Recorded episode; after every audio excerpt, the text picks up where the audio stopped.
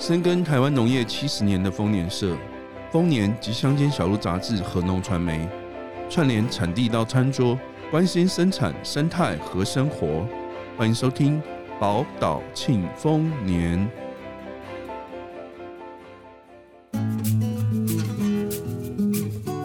日常生活的小事都是值得关心关注的大事，带你穿梭台湾各角落，遇见在地食材。人文生态，我们是主持人 Katie、一心、一文，欢迎来到乡间小路编辑台。嗨，大家好，今天其实已经是乡间小路编辑台 Podcast 开播一年了，然后。我往回听的时候，我发现我在第一期的时候有说过，我们在 Podcast 里面可能会分享一些嗯杂志的幕后花絮啊，或者是采访的过程中有一些什么有趣的故事啊，甚至是不能写在杂志上的小秘密。但是秘密嘞，说好的秘密嘞，到底在哪里？貌似也没有。所以，我们今天呢，就来呃跟我们的编辑团队们一起来聊一聊这个幕后花絮的部分。今天有一个很重要的一件事情，今天有特别来宾，特别来宾，他的 slogan 呢，大家应该都很清楚，他就是最资深乡间小路杂志编辑，欢迎永安。你就是前员工，什么、嗯、？Hello，大家好。为什么要这么没有元气？嗨，大家好。对呀、啊，去。你知道低调。首先要来告诉大家，编辑台就是我们这个编辑部到底在做些什么事情。这个杂志到底是怎么产生的？就是好像拍拍照、写写稿子，然后就印出来啦。好像也没有这么简单嘛。对啊，没有那么简单。每一集都是呕心沥血做出来的。一开始要做些什么事？一开始就是思考这个企划到底要怎么生出来。想主题啦，就我们每一次都会先聚在一起，然后想说到底要做些什么东西。然后有时候可能会，呃，因为季节啊，或者是因为什么原因之类的，譬如说有时候遇到疫情的关系啊，等等这样子，或者是年底的时候啊，农历年节等等这一些，就会开始各式各样的思考。这种时候真的是脑细胞死了很多，嗯，脑子像灌水泥一样，嗯，整个心会被掏空。有这么可怜吗？有多惨？好可怜哦！对，整个心被掏空。那我们赶快跳到下一个好了。心被掏空，听起来好可怜。心被掏空的过程没有，就是呃，企划好了之后，就要开始找到合适的受访者嘛。找受访者的时候，有没有一些什么 paper？就直接打电话联络。可是那个人要从哪里生出来呢？我们通常是会在先在网络上找嘛，那其实有两种方式，一种可能就是一般 Google，那另外一种呢，可能是我们因为编辑嘛，平常就会追踪一些，因为我们是生活风格类杂志，可能会追踪一些 KOL 或是名人，那你可能就是脸书划着划着，或是 IG 划着划着，就有一些清单或一些资料可以用，那这时候呢，就可以把你，哎，你好像很久以前那个某某人好像有说过什么东西，你就把它挖出来。然后想哦，这个人的确是可以用，那我们再跟他联系。嗯，大概有这两种方式，从脑子深处挖出一些东西。但刚刚讲那个很痛苦的那个地方，其实也是要从那个痛苦去开出一朵花来。像是呃，我们可能在讨论有一期是走西边的时候，我们就是想想。在讲人与溪流之间的关系，我们最后就决定要做一个桌游，就有很多东西是在一个不断讨论的过程中去玩出来的东西，然后就也是做过像是心理测验啊，然后做过一些吃野菇的测验，这些让，然后还有面食的考试，面食的考试这件事其实蛮有趣的，因为那时候呢，就是因为呃我们在讨论的过程中，例如说讲到面线有分红面线跟白面线。然后我就完全听不懂其他同事在说什么。对，我们就想说到底是哪里有问题，就只有我跟永恩两个人一直不断的在讲，然后旁边宜兴就是呈现一个头上三个问号，对，呆萌的状态，然后都一直问，然后我们一直狂跟他解释说干面，然后什么湿面是什么，嗯、然后生面是什么，他就是死都听不懂。最后我们就决定说，OK，好的，一定也有读者跟疑心一样，那我们就来考试。没有吧？那时候是要看做这个考试，然后看我有多蠢。但其实大家做出来分数都跟我差不多，啊，哪有我分数很高好不好？但是你就是大部分的平均分数大概就是六十分得四题吧，所以就证明其实有我不知道的事情，有很多人不知道。那这些东西就是要从编辑不知道的事情去发展出来。诶、欸，那这样子接下来就找到了之后就要联络他们，嗯，就联络受访者而已吗？还是还有什么更多需要联络的人？因为我们会分成北中南东，我们不可能每一个都编辑杀下去采访嘛，所以就要外发。那很容易就是遇到东部或南部缺人，完全联系不到人，就可能一直被拒绝的 combo。嗯，然后还有摄影也是啊，摄影记者，因为我们以前公司没有硬号子的摄影，是后来才有，但是也他也只有一个人，所以也是不可能一直往外跑，所以我们也还是要到处去。找适合的摄影师来拍摄，那这样子去采访完回来就开始写稿，然后刚刚有说可能外发的文字记者嘛，他交回来的稿子我们就是直接上吗？哦，没有，当然要好好的整治过一番，没有啦，就是如果他写得好的话，我们当然就是把它整成我们需要的格式，下标、配图等等的。那如果他写的不好，我们当然就跟他说，哎，你这个可能有点问题哦，你要调一下。然后我们会跟他沟通调的方向等等的，嗯，对啊，然后再来接着就是要进稿到美编设计那边，这边就是我比较痛苦的地方，因为我就会时不时要去跟他讨论这一次的主题的版型啊，然后可能细节到主题的色系，然后连字形什么的，我们都会去做一些讨论。这样子每边做完之后就完成了吗？没有。没有，接下来还有痛苦的校稿，因为要你走都很痛苦。校稿，结果我是新死代表。校稿是怎么样？什么叫校稿？就是我们会从头到尾，我们其实都会有做一些微调。那我们一让那个刊物的版面出来之后，其实可以比较直观的知道说这样阅读起来会不会有障碍，然后图放在哪里会不会好看，然后还有有没有错字。没错，这些都是很多细节需要注意，然后最后的最后才会到嗯、真正去印刷厂，然后把杂志印出来。所以其实从最前面一开始的讨论到最后杂志出来，这中间其实经历过了很多很多非常艰苦艰辛心死的过程。就其实大家不要想说，嗯、纸本杂志好像貌似很容易这样子。大家现在可以。来分享看看有没有什么比较印象深刻的采访经验，有趣的啊，或者是刚刚觉得很疲倦的，都可以来说说。那因为刚刚我们有聊到就是约访的过程嘛，我之前在做二零二二年九月号水乡泽农的时候，那时候我们那一期想要找美农的在地文史工作者当我们的带路人，嗯，那那一期其实蛮艰辛，那时候其实疫情感觉又刚起了。然后我们第一个问到的受访者，就是他很努力的想要巧时间给我们，好不容易他觉得哎假日好像 OK，然后我在询问他时间的时候，他就跟我说抱歉，小孩确诊了，我们全家隔离。这也是没有办法的事。对，但他人很好，他那时候推荐我们就是美农农会的主任，然后请他推荐人选，然后就推荐到我们这次的受访者。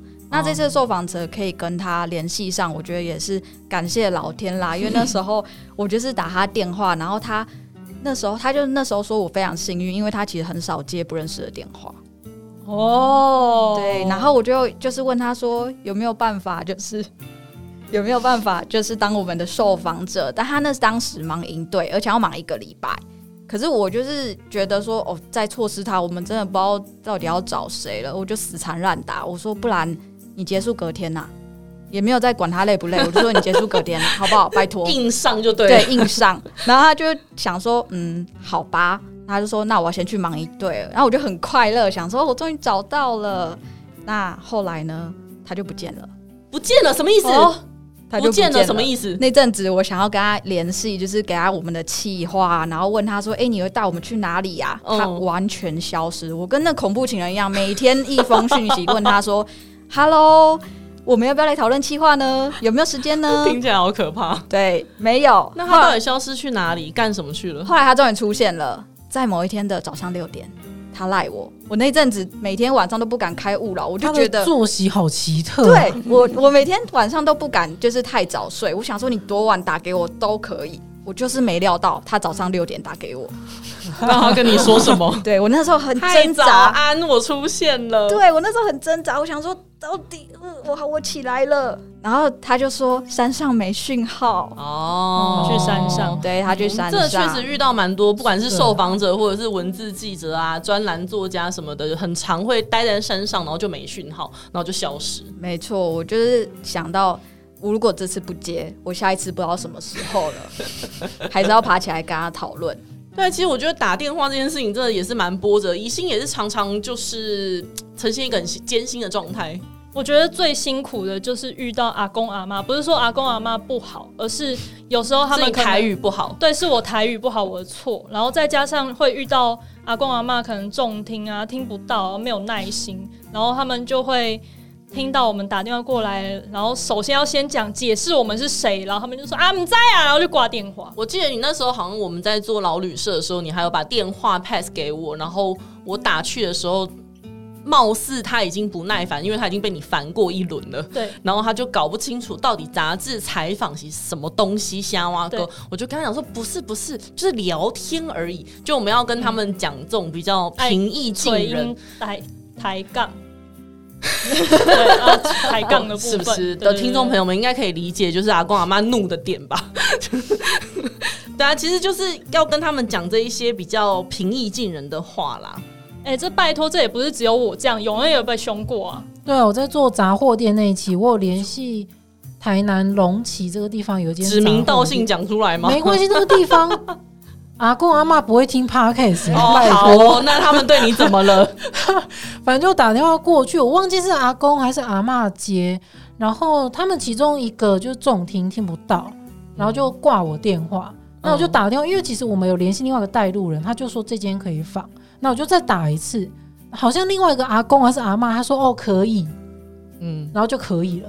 但是我再打一次，另外一个那个阿公还是阿妈又说不可以，对 对，反正就是平行时空，对，其中一个可以，呀，其中一个不行。夫妻戏强的部分，对对，他们两个就是意见不合，嗯，但后来就不行，然后就换掉。电话真的很疲倦，真的很累，没有办法用电话跟阿公阿妈沟通。好好善待编辑，编辑的心很脆弱。我们每次讲完这个电话，我们互相心理咨商一下。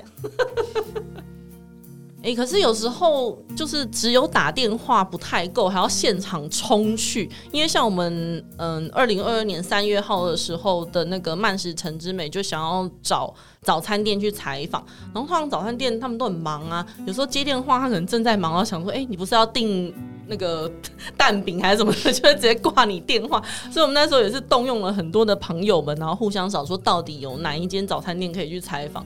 好不容易找到早餐店之后呢，我总共去了四次。第一次呢是住在附近的摄影师先去看景，然后看看环境，然后跟他闲聊搭讪，套一下交情。然后我再正式的打电话去说：“哎、我们要正式约房哦。”然后我还自己私底下跑过去吃早餐，然后再去拍摄。最后一次呢，就是嗯，稿子也写的差不多了，照片也弄得差不多，发现好像少了点什么，所以摄影呢又在半夜凌晨的时候去拍下一张，就是所有。的店家都还没有开门，乌漆嘛黑，天也还没有亮的状态。可是凌晨五呃四五点，他们早餐店就那一间开门的照片，所以就其实有时候也是不是只有电话，就是要现场。如果是在台北啊，就是要一直不断的跑去。但是像刚刚讲的，即使连成功联系上受访者，也不一定会那么顺利。为什么啊？我二零二二年的十月号，杂粮风土餐桌那时候要去采访玉米农。那因为那时候其实刚好就是台湾很难得遇到一个台风，它虽然没有进来，可是风雨蛮大的。那在采访前，他就赖我说：“哎、能不能取消啊？”然后我当下觉得晴天霹雳，讲说为什么要取消？他说：“因为台风把那玉米田都吹得乱七八糟的。”然后他原本就是有留了一小块还没有摘的玉米田给我们，结果都倒了。天气真的是一个很难控制的耶。对，我觉得就算人为可以弄好，但天气真的很难控制。但我当下就想说，不行啊，我我都要采，我一定要采访到。你现在取消，我真的我生不出来一个玉米田来拍。嗯，对，所以跟他确认好，就是呃还有残留的。一些玉米，还有幸存的玉米，我们就杀过去这样子。对我不知道大家对于玉米田的想象是怎么样哎、欸，因为我自己的想象是就是一整排，然后很一排排很整齐。哦，对啊，对。然后玉米枝杆很直，然后上面有那种黄澄澄的玉米花。是，路边看到的都是这样。对，很漂亮。然后我当天看到过去的时候，我当下感觉像一个战争过后吗？对，我完全可以理解他为什么面目全非。没错，他为什么问我要不要取消？因为真的。只能说东倒西歪啊！有些玉米直接凹成九十度，有些直接躺在地上不给你起来了。然后我们那时候就是为了要去找整齐一点的地方拍照，我们就是杀到那个玉米田中间。我们那个穿越的时候，很像是去丛林里面，然后那个玉米叶还会打你脸上啊。然后因为玉米刚好倒下来，然后那个玉米花刚好在我的脸旁边清。然后我们那时候是去台中清水。风超级大，就是一直在扇你脆配。没错，那个风一吹来，花粉就直接飘到我的眼睛里面，我眼睛非常红的在跟受访者采访。天啊，真的很艰辛呢。可是我觉得天气像我们有时候出去，不管是就外，只要是外景啊，下雨天我们就会很焦虑啊。像宜兴之前去。莲藕的时候也是狂下雨，然后下雨到摄影师还问我说：“哎、欸，到底有没有要取消啊？他们会在大雨磅礴中去采莲藕吗？”结果也还是去了。然后台风天也真的是无法预测。哦，其实其实这几年的台风很少，但是我好像是最常遇到台风的，本社最常遇到台风的人，雨女这样。而且呢，刚刚讲的这个摄影，它其实是情男摄影。所以呢，在这一次的莲藕，二零二二年十月杂粮风土餐桌的莲藕，这一次呢，我们去刚好是遇到大太阳。我那一天想说，如果这个晴男摄影去，我们在暴雨的话，我就要休了这个晴男摄影。哎、欸，话说这个摄影师，我之前去访那个面线的时候，也是狂下雨，然后但是因为我们是要去山上，然后我也是相当的焦虑，因为我要拍那个面线在外面晒太阳，然后蓝天的样子啊，就当天到那里就大太阳，嗯。但是呢，我们真正最凄惨，为什么说要修了这个情男摄影呢？是因为就我们在二零二一年，我记得很清楚，那个台风叫做灿树。哇，你还记得台风的名字啊？一个长得很像韩国人的名字的台风。然后那时候呢，我们其实在我的采访是礼拜六，然后我记得那时候大概礼拜一、礼拜二，灿树就已经出现了。然后灿树每天呢，就直冲着这个我们采访。这个万里，我们要去万里采访，就直冲着这个台湾的东北角这边前进。你们每天都在，又又像恐怖情人一样，每天都在 follow 灿数。对，每天都在 follow 灿数，每天都觉得不能去，然后就每天呢都在问说能不能延期，能不能延期。然后这个联络人他就跟我们讲说，这个螃蟹 OK 的啦，他就在这个只要风浪越大，船长就越爱出去，因为螃蟹那时候就越多。哦，对耶，因为采访就是我们要让。船长出去，然后回来捕捞到螃蟹，让我们可以拍照嘛。没错，所以呢，我们就意志坚强，偏偏就是挑在台风那天去。然后我们就开车啊，早上其实，在晴男摄影的助攻之下，那个天气其实是还 OK 的状态。但是呢，我们一到现场，然后我们就先去找那个船长。然后这个联络人呢，一遇到这个船长就说：“哎，我们等一下要去拍那个主捕蟹船回港。”然后这船长就说。什么捕蟹船回港？台风都已经十级浪了，还有什么螃蟹？等一下啊！刚刚不是说浪越大，螃蟹越多，船长越爱出去？怎么现在不太一样？对啊，然后我们就整个傻爆脸，我真的不知道该怎么说。对啊，所以你依然没有看到螃蟹本人。对，而且我刚刚讲说我是本社最容易遇到台风的编辑，还有另外一个呢，我应该是本社最不容易看到动物的编辑，活体动物。我目前呢看到就只有鱼市场里面的鱼，然后呢尸体啦，对，嗯、然后有要这样子，然后人家永恩呢就有去过访过鸡呀、啊，然后访过什么？牛。牛，嗯、还有访过乌贼，这些东西都可以访啊，都是活的，对，对，全部都是活的。然后我全部真的耶，我现在才发现，对耶，为什么会这样子？对啊，而且有啊，有人类啦，而且永恩是怕动物的人，我是很想要摸摸鸡、抱抱鸡，反正我现在就是。没，只要看到鸡就想要抱，但是都遇不到他们。也对，路上是没有鸡啊，所以有点困难。对啊，但是因为像我这种有点怕动物的人，我在二零二零年二月号那期我们的主题是蛋，那我就访一个蛋机场，他在新竹，哎、欸，就是顺带他现在已经倒了，那个蛋机场已经倒了。然后那时候那个那个机场的主人就非常的热心，他说：“你们要抱抱看鸡，你们一定要来抱抱看。”然后就呃哦，好好要好好哦，我就好，所以他就叫我抱。那其实我觉得。鸡没有那么难抱，而且蛮温暖，像一个暖暖的枕头的感觉，所以我自我自己觉得就是鸡还还不错这样。但是我觉得摄影那天应该很崩溃，因为我们那天我们是拍一个，它不是关在笼子里的鸡，它是可以在草地上奔跑的鸡。然后那个摄影呢，他非常的敬业，超敬业。我看到那照片的时候，就想说：哇塞，这个照片优秀！就大家可以回去看一下我们那集，那个鸡呢是正脸这样子看着镜头，每张都像蜜雪儿飞佛。对，然后而且是整群，然后这样子直冲你而来，就像海报、电影海报一样。对，对啊，那那个照片是怎么来的呢？就是那个摄影，然后就趴在那个草地上拍鸡。然后那时候，因为我其实，在远远的访那个机场的主人嘛，所以我其实并没有叫他这样做哦。我先声明，我没有叫他这样做，我就远远看，哎，他趴下来就呃，那个那个应该有很多鸡屎吧？这样这样好吗？我说啊，算了算了，他就敬业嘛，然后就让他拍。然后拍完之后呢，然后因为他真的换了很多姿势，然后在草坪上，你说摄影本人摄 影换了很多姿势，摄影，因为他就在草地上各个各处就躺了，然后趴了。然后就拍完之后，果不其然，他整个身上都有很多鸡屎。然后，而且很惨是，虽然他家在附近，但他那天刚好下一场要去新竹动物园拍照吧。呃，刚好啊，反正动物园也有很多的那一些继续动物，继续趴。对啊，也会有动物的味道。你如果说他下一场要去拍什么法式餐点，那就可能有点困难。那可能要先回家洗澡。但反正他就就是满满身鸡屎的坐上他的车，然后赶往下一个采访现场。所以他拍完这个鸡之后，他就跑去英国了。对啊，他再也不接乡间小路的案子。这个大家这个有在听 Podcast 的摄影大哥们，不要这样子，我们都对你们很好。虽然我有时候很叽歪，会要求东要求西，可是我们也是为了杂志，好吗？那除了拍照之外，其实我们杂志也蛮常请插画画画画的。真的，因为嗯、好像我进来之后，慢慢开始越来越多插画都是我负责联络，常常我就会用我那个幼稚园的幼稚园的画画方式，然后画一些示意图，把我想要的图案或者是想要的感觉跟插画家表达。但有时候我们是要画一些比较真实的东西，譬如说。嗯，餐点啊，螃蟹啊，我记得我们那时候二零二二年二月号在做殖民花市的时候，我们就想说，哎、那我们要来画一下本土的花卉，我就开始跟插画家在那边联络，但是 令我们相当崩溃的点就是呢。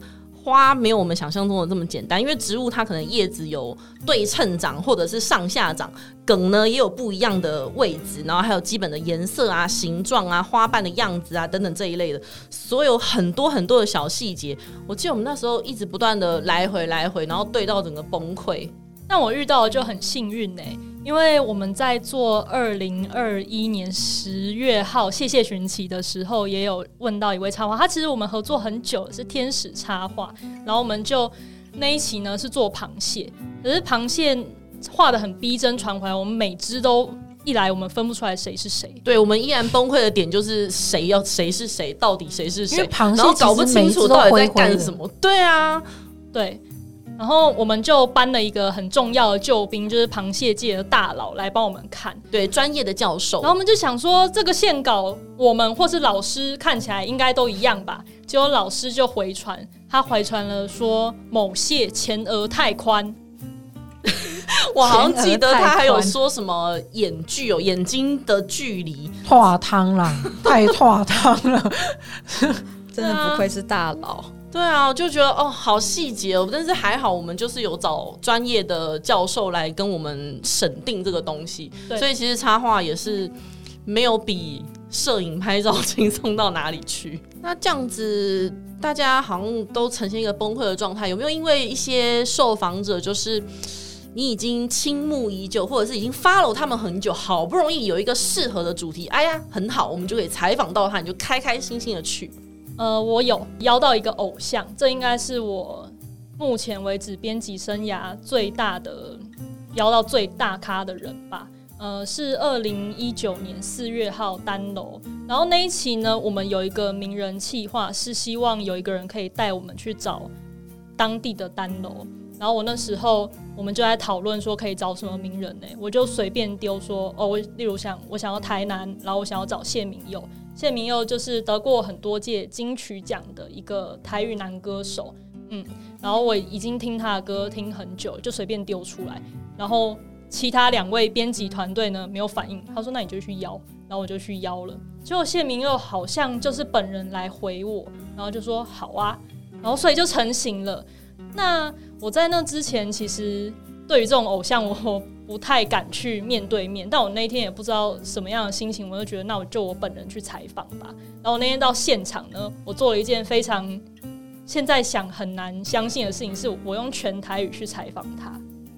哦，塞，他应该很痛苦吧？他应该听不懂你在讲什么。我记得你那时候跟我讲，对，我 用全台语去采访他，然后，呃，我觉得有明星艺人就是很不一样。我们那天就是为了他，好像还找了一间民宿。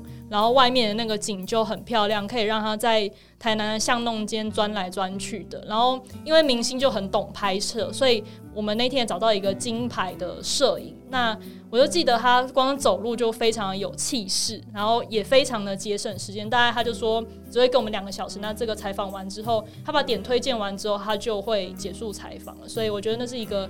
很有效率，然后终于见到偶像的一种感觉。毕竟是明星啊，拍照经验很丰富。嗯。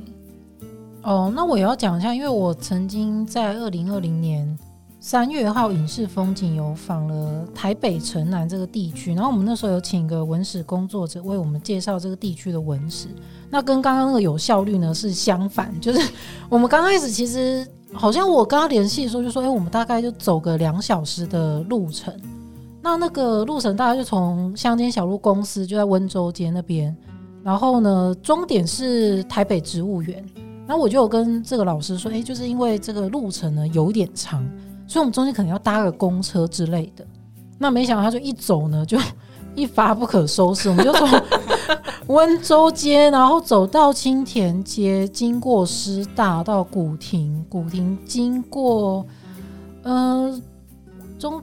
中正纪念堂吧，然后最后反正终点在台北植物园，然后我们在街头大概走了三个半小时左右。那天是不是好像还有下雨？嗯，那天是元宵节，然后就下着小雨，这样听起来很浪漫呐、啊。就是你跟老师没有这么浪漫，没有。摄影师应该也很崩溃吧？拿着相机重的要命。哎、欸，这对关于这一点，就是因为那时候我就一边走，我就跟老师走在前面嘛，我就认真听他讲，嗯、因为那个就是资讯量庞大，摄影就跟在我们后面。所以我沿途都没有看他一眼，嗯、然后结果我们就访完就走出台北植物园，然后就跟老师说：“哎，拜拜。”然后我才要转头跟摄影说：“哎，那不好意思，就是今天就走了很久。”那我就看到那个摄影师的脸就垮下来，他就要死了，你知道？我从来没有看到那个摄影的脸这么的垮，他就他就很晕眩。他说：“他内心应该骂了很多脏话吧，在过程中。”他就说：“我我我我我先走了。”说：“哦，这样这哦，好好拜拜。”然后结果当天晚上我就回去。划他的脸书，他该不会还发了心得文吧？没有，他就说：“哦，我今天去访一个采访，然后走好久，好可怜。而且其实那天我有个稿要赶，所以我就赶快踉跄的回到家，然后脚那脖那个那个脚踝还扭到了，对。然后我看到说，呃，然后后来我就写信问说：你脚踝还好吗？啊、还好吗？没有，他说还好，他就自己有点不太好意思说，平常不会走那么久。”因为我回来用那个 Google 算了，我们那天走了大概七点六公里吧。哇！因为你那时候回来说你们全程用走的时候，我很惊讶，啊、因为那时候一开始讲的时候还点选了很多点，我就想说哦，那你们会中间坐公车，那还好。然后那时候你们出去采访的时候，我就看啊。天气很差，我那时候只担心拍出来的照片很丑，殊不知你们就是一直在雨中漫步。对啊，好艰辛。而且那个老师很厉害，他就是采访说：“哎、欸，我要骑 U bike 回家。”我想说，怎么那么强？还是一尾活龙的回去？对，好强。而且他要一边走，然后一边讲话，一直狂讲吧。对他，他都没有停哎、欸。老师体力很好，很厉害。那我对于那一次的照片，我非常有印象，因为我那时候永恩把照片上传之后，我就问永恩说。哎、欸，这个为什么拍起来很像一一的那个照片啊？就每个都拍到老师的后脑勺，为什么没有拍到老师的正面？而且那一轮呢，还有很多照片都是永恩跟老师站在一起，然后的背影。对对对对对，非常凄凉，听起来很奇怪。从中可以看出摄影非常丰富的情绪在里面。对，就是摄影就想说，我到底是不是要要用手刀往前冲去拍他们的正面？没，摄影的内心戏应该很多吧？那刚刚讲的都是人嘛，那有没有就是可以借由采访，然后去到一些平常不太会去的地方？因为像我自己本来很期待，呃，那个二零二一年九月号的那个来去海港边，我本来很期待可以上船，然后去出海，但是就因为现在都必须要有，如果要出海要有船员证，但我还是硬爬上船去，我们没有出海。船靠在港边，但我硬爬上去，然后就在里面钻来钻去，又觉得很酷炫呐、啊。我从来没有上过这种渔船，因为他们里面还有那种大冰箱什么的，就觉得很粗鄙。我自己印象很深刻，是我自己在二零二零年五月号想独处那一期，我采访了台铁司机员。然后这个采访呢，我们就是亲自上到第台铁司机员的驾驶舱。对对对对对，哇，你就是河景第一排，你就是火车列第一排。对，没错，然后就会看到台铁司机员他有一些指示啊，然后还有看到那些路障、路上的风景，很不错哎。因为我们平常乘客就是只能就看侧面嘛，你可以从正面，而且是很开阔的视野。嗯，有没有一种坐云霄飞车的感觉啊？嗯，我觉得很像是在玩电竞游戏的感觉哦，那种模拟器的那种东西。嗯嗯然后那天摄影也有讲说，他好像之前在第一节车厢，因为就有一个门嘛，然后里面就是驾驶舱。对对对，我有趴在那个小窗户那边看前面过，因为我很想要看前面呐、啊。对，就可能大家进不去啊。对，大家都有那种呃门被列车长开一点，然后就会探一下，然后里面有什么东西的那个画是我有状况。对，然后我们那一天就是进到里面，好羡慕哦。很特别、很新奇的事情，那也可以感觉到他们对于这份工作真的很有热忱。嗯，对啊，确实是需要除了热忱之外，也要很全心全意，因为就是大家的乘客性命都在他们的手上。那刚刚讲的几乎都是采访的过程啊、联系啊等等的状况，有没有自己觉得比较喜欢或是印象深刻的哪个主题啊？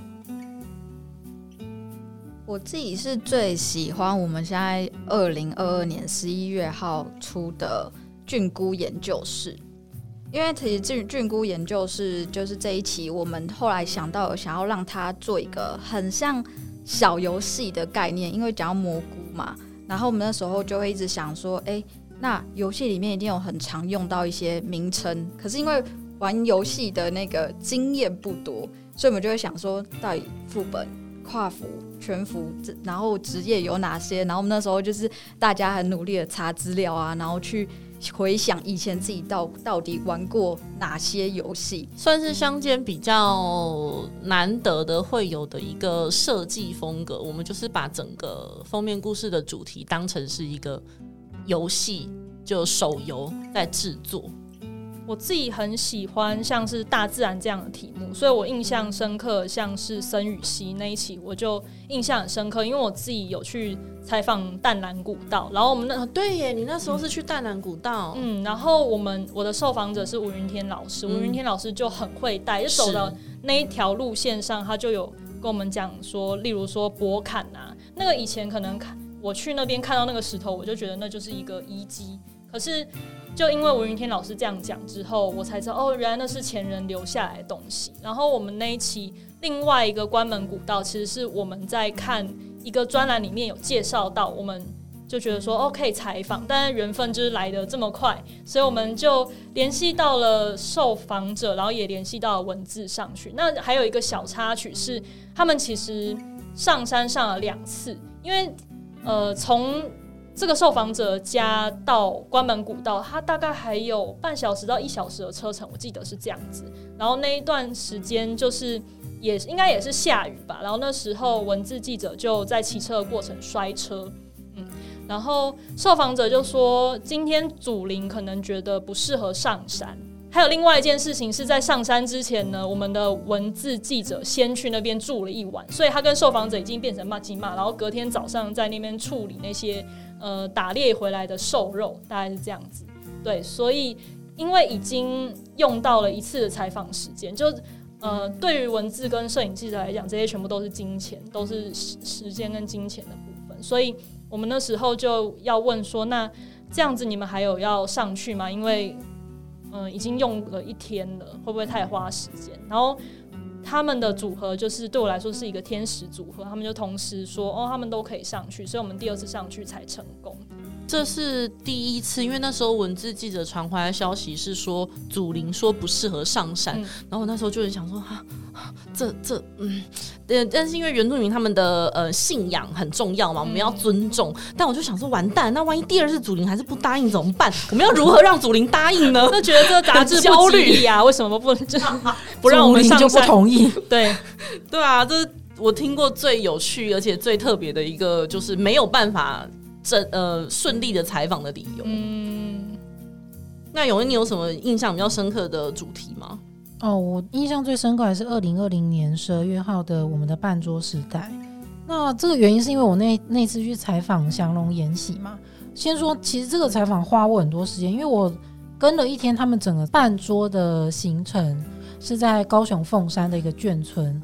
我记得半桌是不是都要很早开始，然后搞弄到很晚？对，我们那天十点到，然后我跟摄影大概八点半到九点离开，所以就访一整天，整个半桌几乎十二个小时。哎，对。然后另外我们因为他们祥龙研习，他们有个工作室在岐山，所以我又再花了另外一天在下高雄岐山去访了他们，花一个下午。然后另外，因为我访了好几个追咖，就是他们的那些帮忙的伙伴，嗯，所以事后又打电话这样。但是因为其实那个讲到采访印象深刻，是因为办桌那天啊，老实说他们祥龙研习很忙，所以我其实不太敢去问他们问题。就他们早上时间开始很非常，因为你就是在那边定得的人，对，我就是很挡路。我想说这这这这这，可是你又必须要问他们问题，对，我要问他们问题。那刚好当天有四个云科大的学生。那因为他们是去那边做毕业制作，他们刚好在研究，所以你一样有同样定得的人，你就比较不会 lonely 了这样。对对，所以我就当天我就就想啊，有同伴，我就跟他们聊天，而且因为他们其实已经先跟过一场半桌，他们跟小龙西已经有点认识。他们比较敢去问他们问题，因为有时候他们问完，那我就凑过去。哎、欸，你们刚刚问他什么？哦，从他们探听可以写什么东西？对，对对，你问了什么？他们是不是现在很忙？然后说对对对，你等一下再去问。然后或者像那个员工，他说：“哎、欸，你赶快去盛饭，因为等一下真的会没有。”我说：“哦，是哦，是哦。”所以这是大学生跟我讲的，听起来有一个前辈带领你，还蛮不错的、啊。就有跟大学生混熟，然后到晚上，他们呃那个晚宴是六点开始吧。他们就还有请，呃，就是有有一个乐团来唱歌，所以就整个气氛要参加活动很欢乐，但你却很忙碌又很累。我还好，因为我想说啊，他们现在都已经在出菜，我是能干什么？那出菜可以问啊，就是要问那个端菜小姐啊。哦、没有端菜小姐很太忙了，端菜，然后你问他，你太没良心了吧？端菜我是后来电访的，我就偶尔去问一下那个德记，问他说你这个菜怎么煮，稍微这样一下下而已。然后那个大学生他们哎、欸、很敬业，他们还帮忙端菜、欸，就真的假的？对，他们帮忙端菜，因为就端菜小姐人手不足，他们就帮忙端菜。我说哦，你们还帮忙端菜啊？这菜很重哎、欸。然后他们也很，他们也蛮开心的，就是因为有那个场合蛮欢乐，嗯、所以他们就当场巡视说，哎、欸，有哪一桌就是有缺菜。然后结果那个有个大学生跟我混的蛮熟，他就回来有就是我待在那边，就是看他们现在组到哪一道，我要叫摄影去拍。嗯，然后那个有个大学生回来跟我说：“哎、欸，我看到李组长。”李组长，对，我说什么？李组长是那个电视那个李组长。然后他说就是李组长眉头一皱，发现案情不单，这这是他本人吗？对，我说啊，他来了，怎么没有拍回来？在哪？然后我就过去，我说哟，这是李组长，怎么没有拍回来？没干嘛拍他？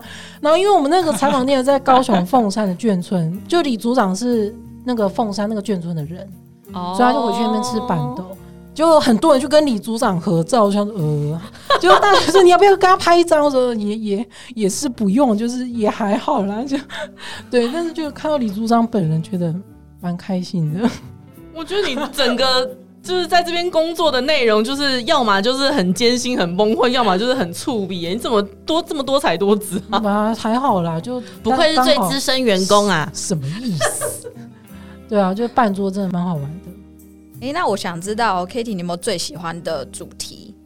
嗯，我觉得每一个都很喜欢，因为毕竟都是呕心沥血出来。但是有时候毕竟会遇到一些疫情啊，然后可能会有一些状况，所以。那一期就会印象比较深刻，然后再来就是像宜兴刚刚讲的，就是我们会做一些问卷啊，或是考试啊这一些。然后二零二二年八月号，就是友情俱乐部，就里面有鸡鸭鹅这一类的，他们当主角的时候，然后那时候我们就想说，哎，可以考考大家对于这一些禽鸟类的认识，然后就会想说，哎，对吼，好像叫声也是一个很值得询问大家，所以那时候我们。发财的时候就有跟记者们说，哎、要记得用手机稍微录一下他们的叫声。但是呢，因为嗯、呃，现在的。就饲养的环境其实都会很注重他们的健康，不能随便靠近。对对对对，就是不能太靠近。所以他嗯、呃，有一个外稿记者就有回复我说，哎、欸，不能太靠近，所以我就远远的，然后想尽办法把手机撸撸撸撸撸的很远很远传回来，就总共会有不同的档案嘛，就是鸡鸭鹅。然后当我在那边听的时候呢，我犯了一件很智障的错误的事情，就是我通通载下来，and 我没有把它。就是 党名换成这是鸡，这是鸭还是这？然后我就开始狂听说：“天哪，这谁？这谁？”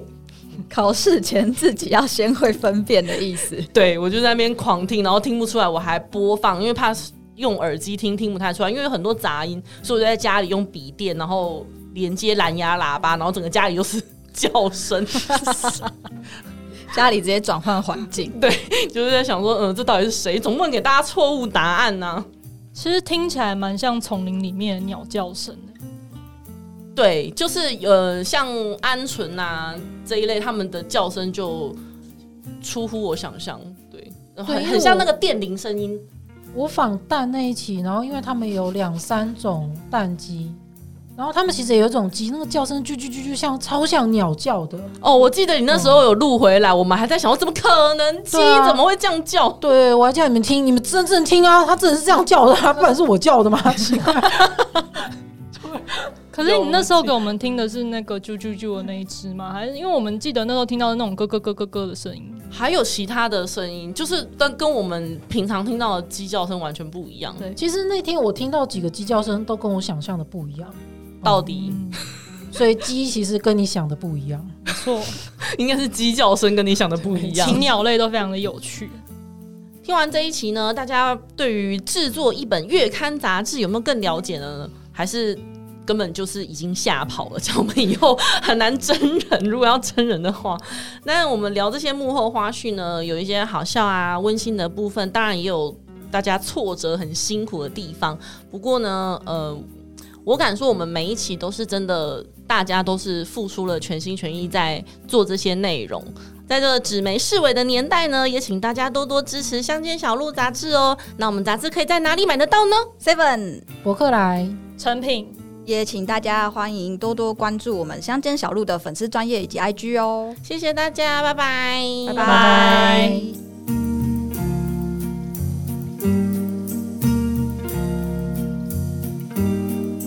感谢您喜欢我们的节目，欢迎帮我们点赞和分享，或留言给我们宝贵的意见，以及随时关注农传媒网站，获得最及时专业的农业资讯。